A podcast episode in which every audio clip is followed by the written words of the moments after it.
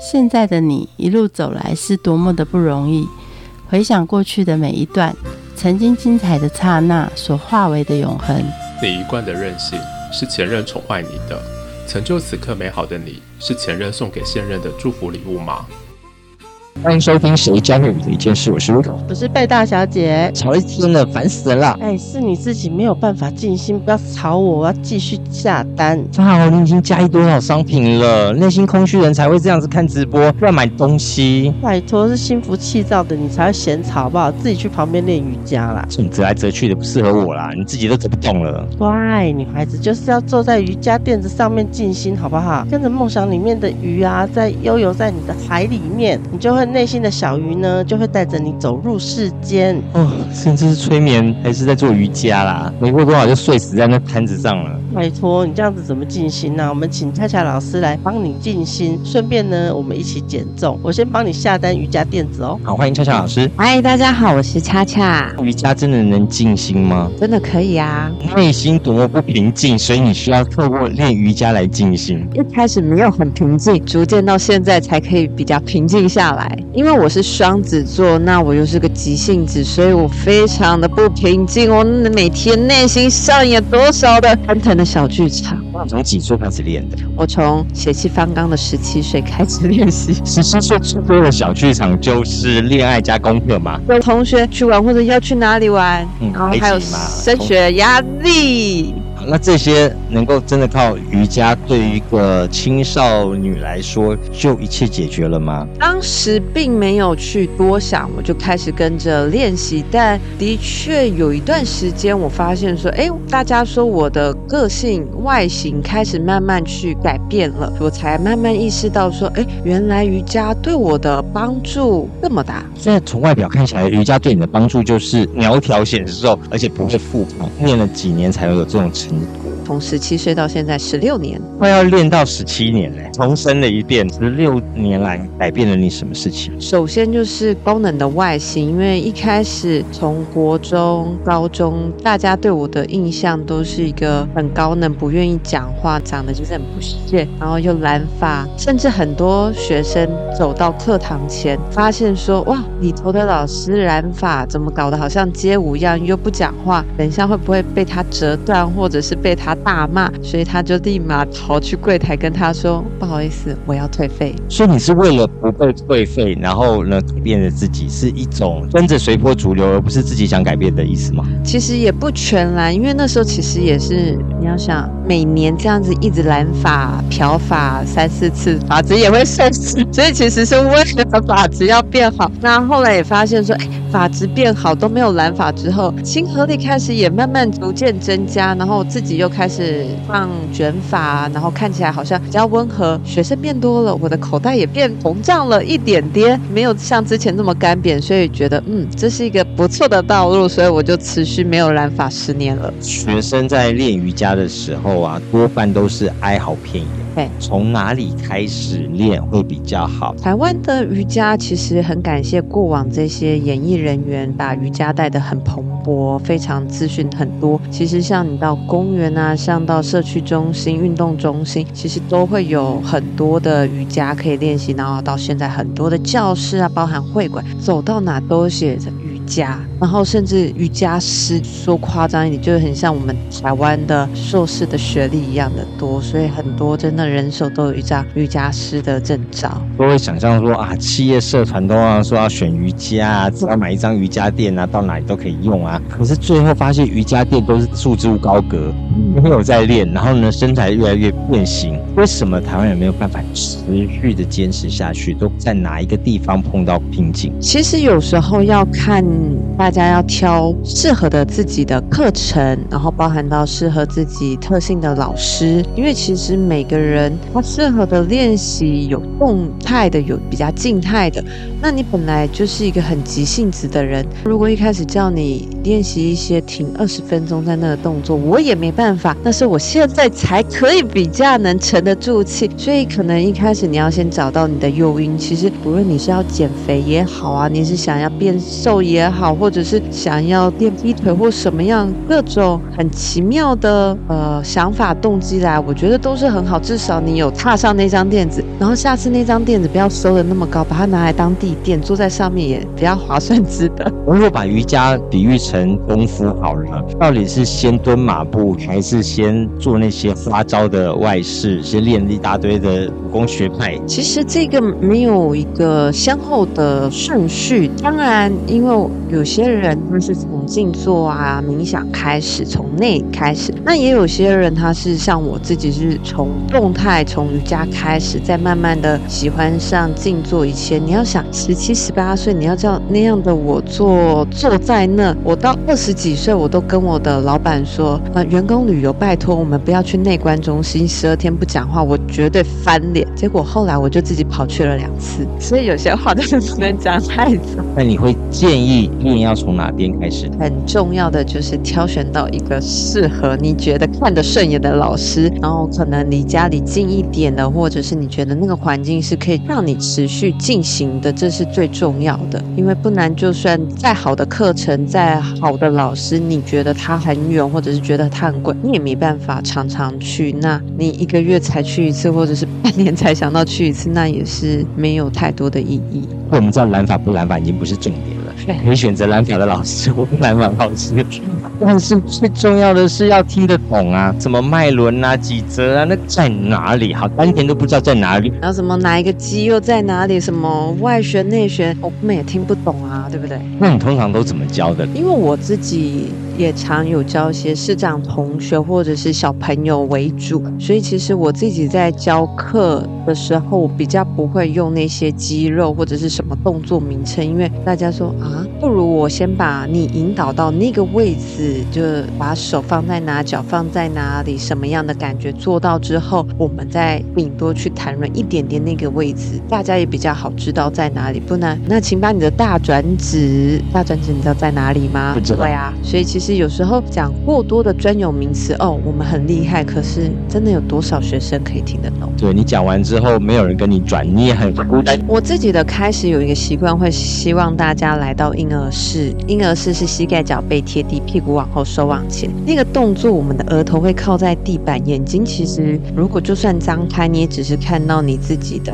膝盖中间的位置。有时候为了赶时间，常常都是压线才到教室，或者是比如说刚刚下下班啊，赶车的路上，觉得自己很匆忙。那如果进到教室，你就直接开始请学生做动作，或直接坐在那里。很多学生根本就是坐着也是东看西看啊，现在几点怎么还不开始？不如就是让他来到一个婴儿室，回到自己内在的感觉之后，让他在这里可以调整好一两次呼吸，让他比较有一个情绪上的转换，再开始练习。下水之前要做一个暖身运动的感觉，对对，清楚的传达，其实是一个很不容易的事情。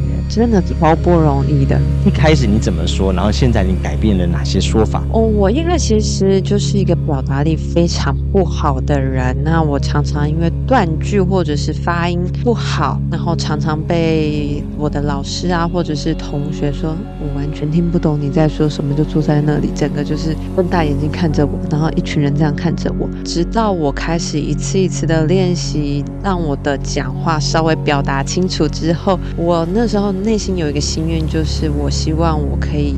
表达到连视障同学看不到动作都可以清楚，可以知道我在教什么，我会觉得那这样子我的这个障碍就是突破了。一开始你是属于那种高冷型的神话一姐吗？就是手向上放下，一开始试教的是这样，然后每个人就啊，你没有别的要说了吗？算了算了，你再多说我也听不懂你在讲什么。越是大师应该话越少啊，你怎么越是大师话越多？那所以我不是大师啊，我是一个不太会表达自己的人，所以其实每一个老师其实都会面临到招生这个压力，怎么样子去传达你想要的东西？然后对我来说，我会觉得我自己而言呐，我自己会觉得把广告钱不如实际运用在投资自己啊，或者是我拿去做公益。所有的老师都会这样想，对，哦，很佛心，但学生在哪香，里呢蝴？蝶自来。那那学生在哪里呢？那时候真的是常常面对这个很大的考验。如果你是自己招生，那你顶多就是负担场地费这件事情。可是如果你在教室，很明显就是所谓的人数，现实就是老板随时下个月会不会把你这堂课收掉。如果一个班十五个空间的名额，那你 always 只有三个两个。恰恰老师，别的老师都可以收到满班超额，所以那时候对我来说是很大的困难跟障碍，因为要怎么样招生，求人呢？你来让我找到。我内心有一个很叛逆的心，就是为什么有些老师像你们说的大师，他们都没有宣传，没有招生呢？他、为什么就有那么多学生？对啊，你不觉得很很奇怪吗？有招生就等于有学生啊，不是下广告就也等于有学生。很多人下了广告来了一次之后，后面又没学生，这不是本号啊？所以对我当时我会觉得不是是直接的，所以我不如把它花在我自己的内心去做一些调试跟改变，或许我就可以有机会像那些大师一样，不用靠招生，自然而然就有学生我。先听听看外界怎么招生的。通常瑜伽广告都怎么说的？就是拍一些美美的照片啊，然后你就可以下一些耸动的标题啊，来我的课暴力速成班啊，或劈腿速成啊，什么像小 S 啊，来跟我一分钟做瑜伽，上一堂课你好像就会哇，会飞会折了。对，有很多的老师很厉害，他可以告诉你很多的技巧，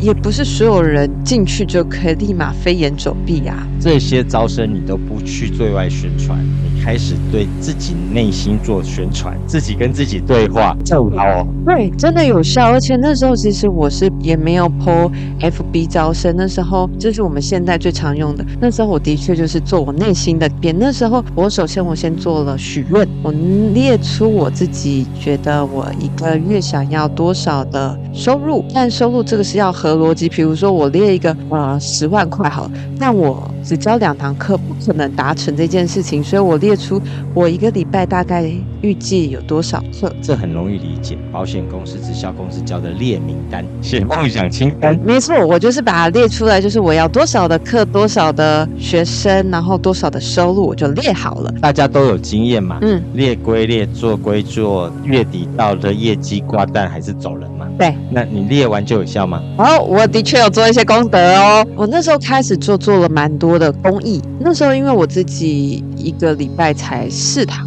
课，很多的时间我就跟会是跟着读书会的人去做一些义工啊，比如说像他们做一些义检啊，或者是我去一些呃身心障碍的地方，开始去教他们那些自闭症啊，或者是有点暴力倾向，或者是糖宝宝他们做一些瑜伽。开始做了这些公益之后，很神奇的事情，真的就是你想要什么就先付出什么。那我的确达标了，而且像原本有一些旧有的教室，我也都没有跟他们说，我内心希望老板那么多年了，你可不可以给我增加一些收入？的确就自己说要帮我加薪，年节也不送礼，那也不去跟老板挨一下子，对到处去做公益。对。那、你不会想说，老师都快饿死，只有四堂课，还到处去做公益？可是是因为练瑜伽之后，进食可以比较少。哎，也不是这样子，那还是会有一些像家人啊、像长辈、像老板们的压力。可是那时候我很明确知道，就是我们要有舍才会有得。比如说想要收入也好啊，那你不是也要去付出一些回馈吗？那我一直很深信，就是我那时候开始做一些公益之后，开始邀请我的课堂数就变多了，而且那时候假设我内心预期说我可以收到原本薪资两倍的课堂邀约，那结果就有电话来了，说，哎，巧巧老师，我是谁谁谁介绍的，我们现在有一个包班想请你来，那薪水就是原本的两倍，有点少，但可不可以请你来？然后我内心心想，当然可以啊，是我内心预期的价钱，真的是两倍耶。然后后来过了一两年之后，我又稍微提高了一点点，几百块的那个价位，然后我又在内心许愿说，我礼拜三晚上我一定要再接一趟报班。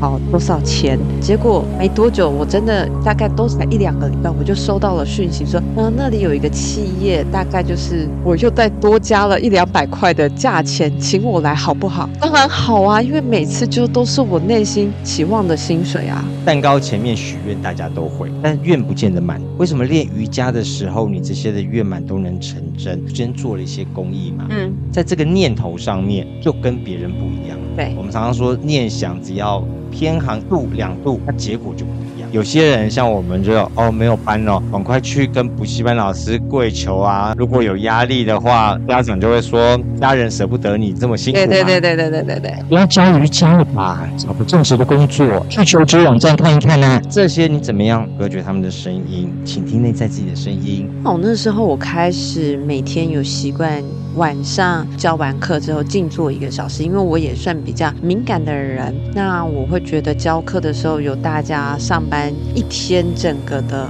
能量场的确就是这样子。我有时候会觉得下课怎么耳边都还是学生的声音，因为我双子座，我念头就很多。我会觉得我我这样子开始帮静坐之后，就很像你回到家，你每天都会帮自己洗澡一样，你的心也要洗澡啊。那当然，我开始静坐之后，发现我比较平静了，我可以很专注在我想要的事情上，所以我就可以很目标明确的知道说我要什么。而且，当你越集中的时候，就像我们广播一样，你频道有调对，那就不会有那么多杂讯。所以我当然就是想要的比较容易可以心想事成。当然，我也不会很夸大说我要多少超额的念头。念想越纯净，杂讯越少，就比较容易成真。可是有时候练瑜伽真的五花八门呢，光是看到电影。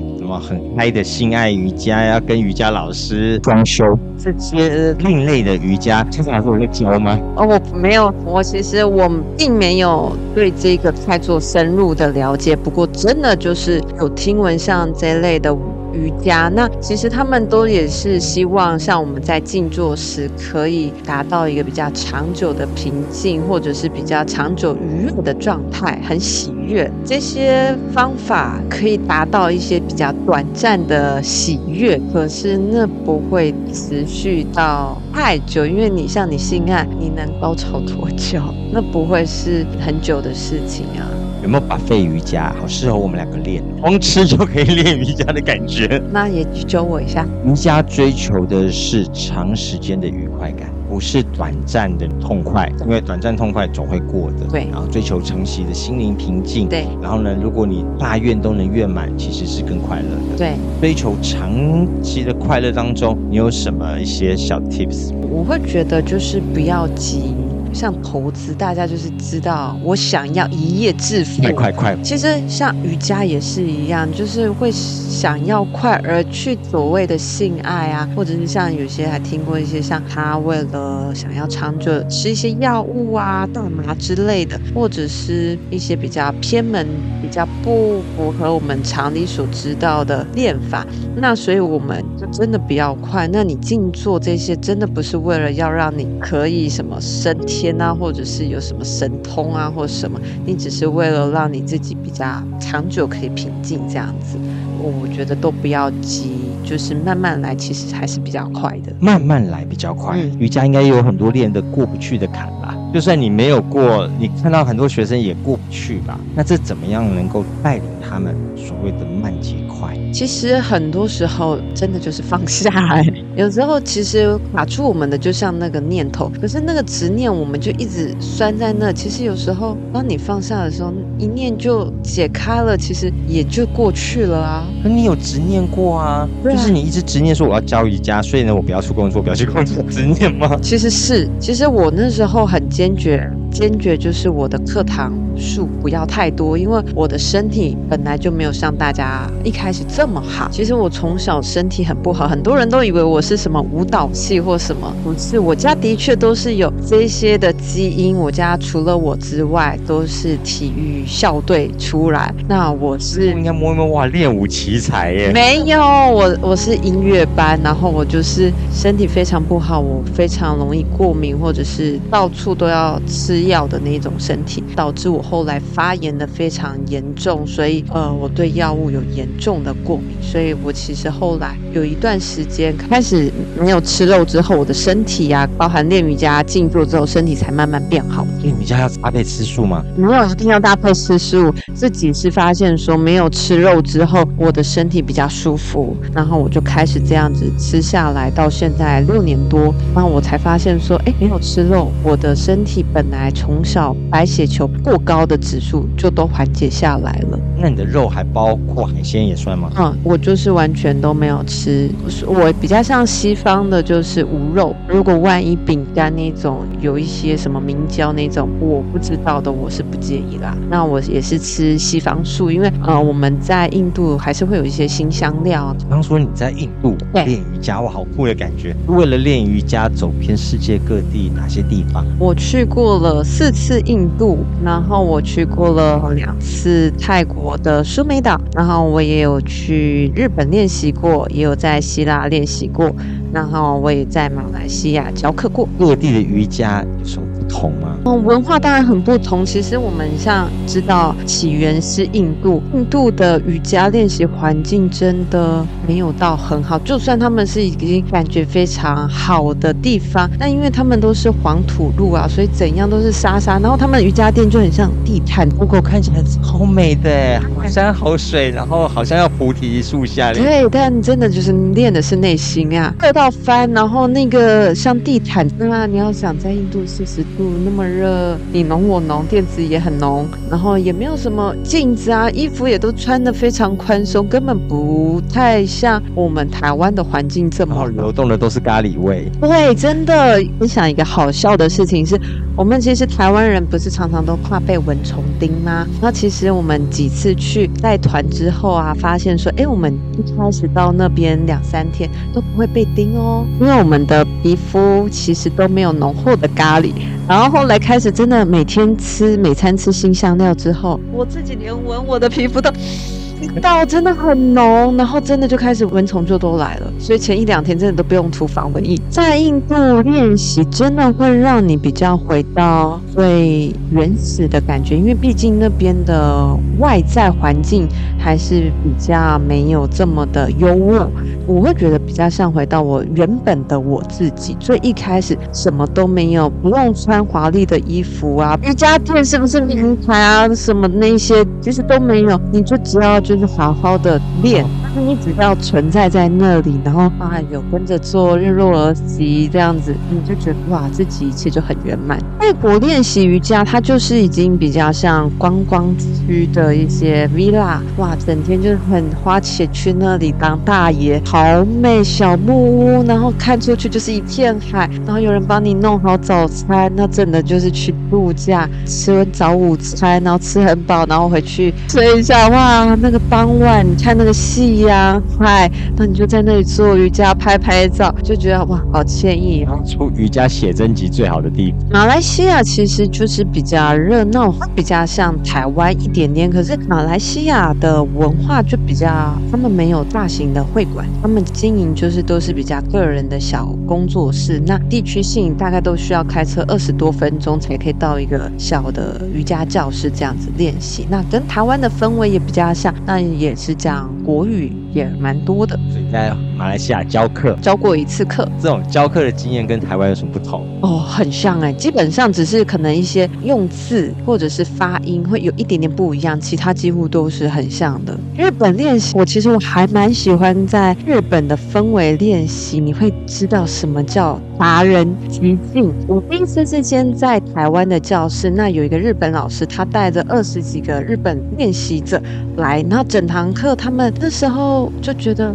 哇，你只能听到一样节奏的呼吸，一起吸，然后没有声音，极静，然后一起吐，就是非常的专注到你不会乱呼吸的感觉，这很紧张哎，一不小心我打呼声就出去，就是非常的极静。到日本练习的确真的教室氛围一早六点多，日本教室真的就是极静来形容，然后就会突然觉得，嗯，我平常的练习只有几个词来形容，简单粗暴。什么叫雅致优美？日本练习者很多男生早上哦一早他们练习完汗如雨下，然后就立刻换一个得体的西装，然后就非常正式的，好像就是高管啊，就开始去上班，在大阪哇，觉得他们不一样，默默的收垫子，然后感觉还要倒退的走，然后鞠躬，然后出去的感觉。很会表达，整个那意境就出来了。对啊，就是每个国家的文化真的很不同。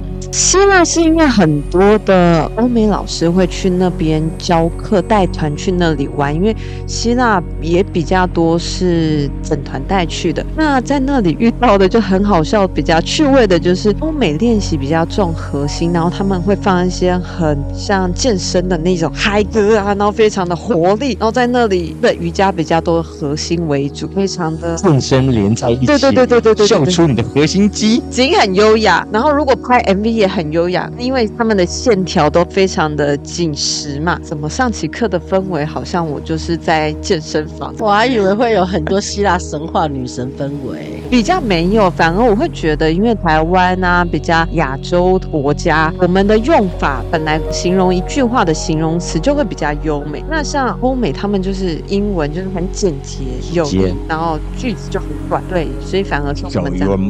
我们反而就会很多形容词去形容你要怎么用肌肉啊，怎样柔美这样子，所以每个国家有不同的氛围跟感受。讲了这么多的瑜伽的故事，还有我们可以达到从静心转念到圆满。瑜伽的圆满是每个人想要的。往前推，还有什么样的好处，让我们一个一个的慢慢达到圆满的境界？首先就是你可以先喜欢上你自己。我是药物过敏，突然从国中升高中发胖了二十公斤之后，在一个十六、十七岁突然发胖，你对自己是不自信的。我因为练了瑜伽，我开始比较能去接受我。是什么样子的状态？就算可能是胖的啊，可能是比较瘦一点啊，或任何的状态，都会比较是一个可以接受自己当下的情况。因为我感受到了自在，学生也来到课堂中，他们也可以体验到，就是诶，怎么上我的课，好像可以很真实的去做他自己。因为你自在，你。放松了，那你也很可以增加很多的安心感、安全感，就不会再这么容易的紧绷。因为现在其实很多焦虑的人，然后其实我发现我的学生有一群也都是比较容易紧绷、焦虑，然后跟我一样很孤僻，平常其实不太愿意跟别人接触，然后我也不知道什么缘分，他们就哎，我想上瑜伽，然后他们就来找我，开始跟我掏心掏肺啊，然后开始跟我去慢慢接触，那他们也慢慢的感受到这个安心的感觉。最后，瑜伽教会恰恰老师什么一件事呢？教会我怎么样更柔软的去看待自己，然后看待外在，就是那个柔软不只是我身体上的柔软，还有就是我对外在由内而外的柔软。谢谢，谢谢。那么最后我们一起来听吴青峰带来的《柔软》，我们下次见，拜拜。我们慢慢变得很平，冰到整个星空，没有一点声音。回忆变得很干净，就像诗人说的，沙滩留不住任何脚印。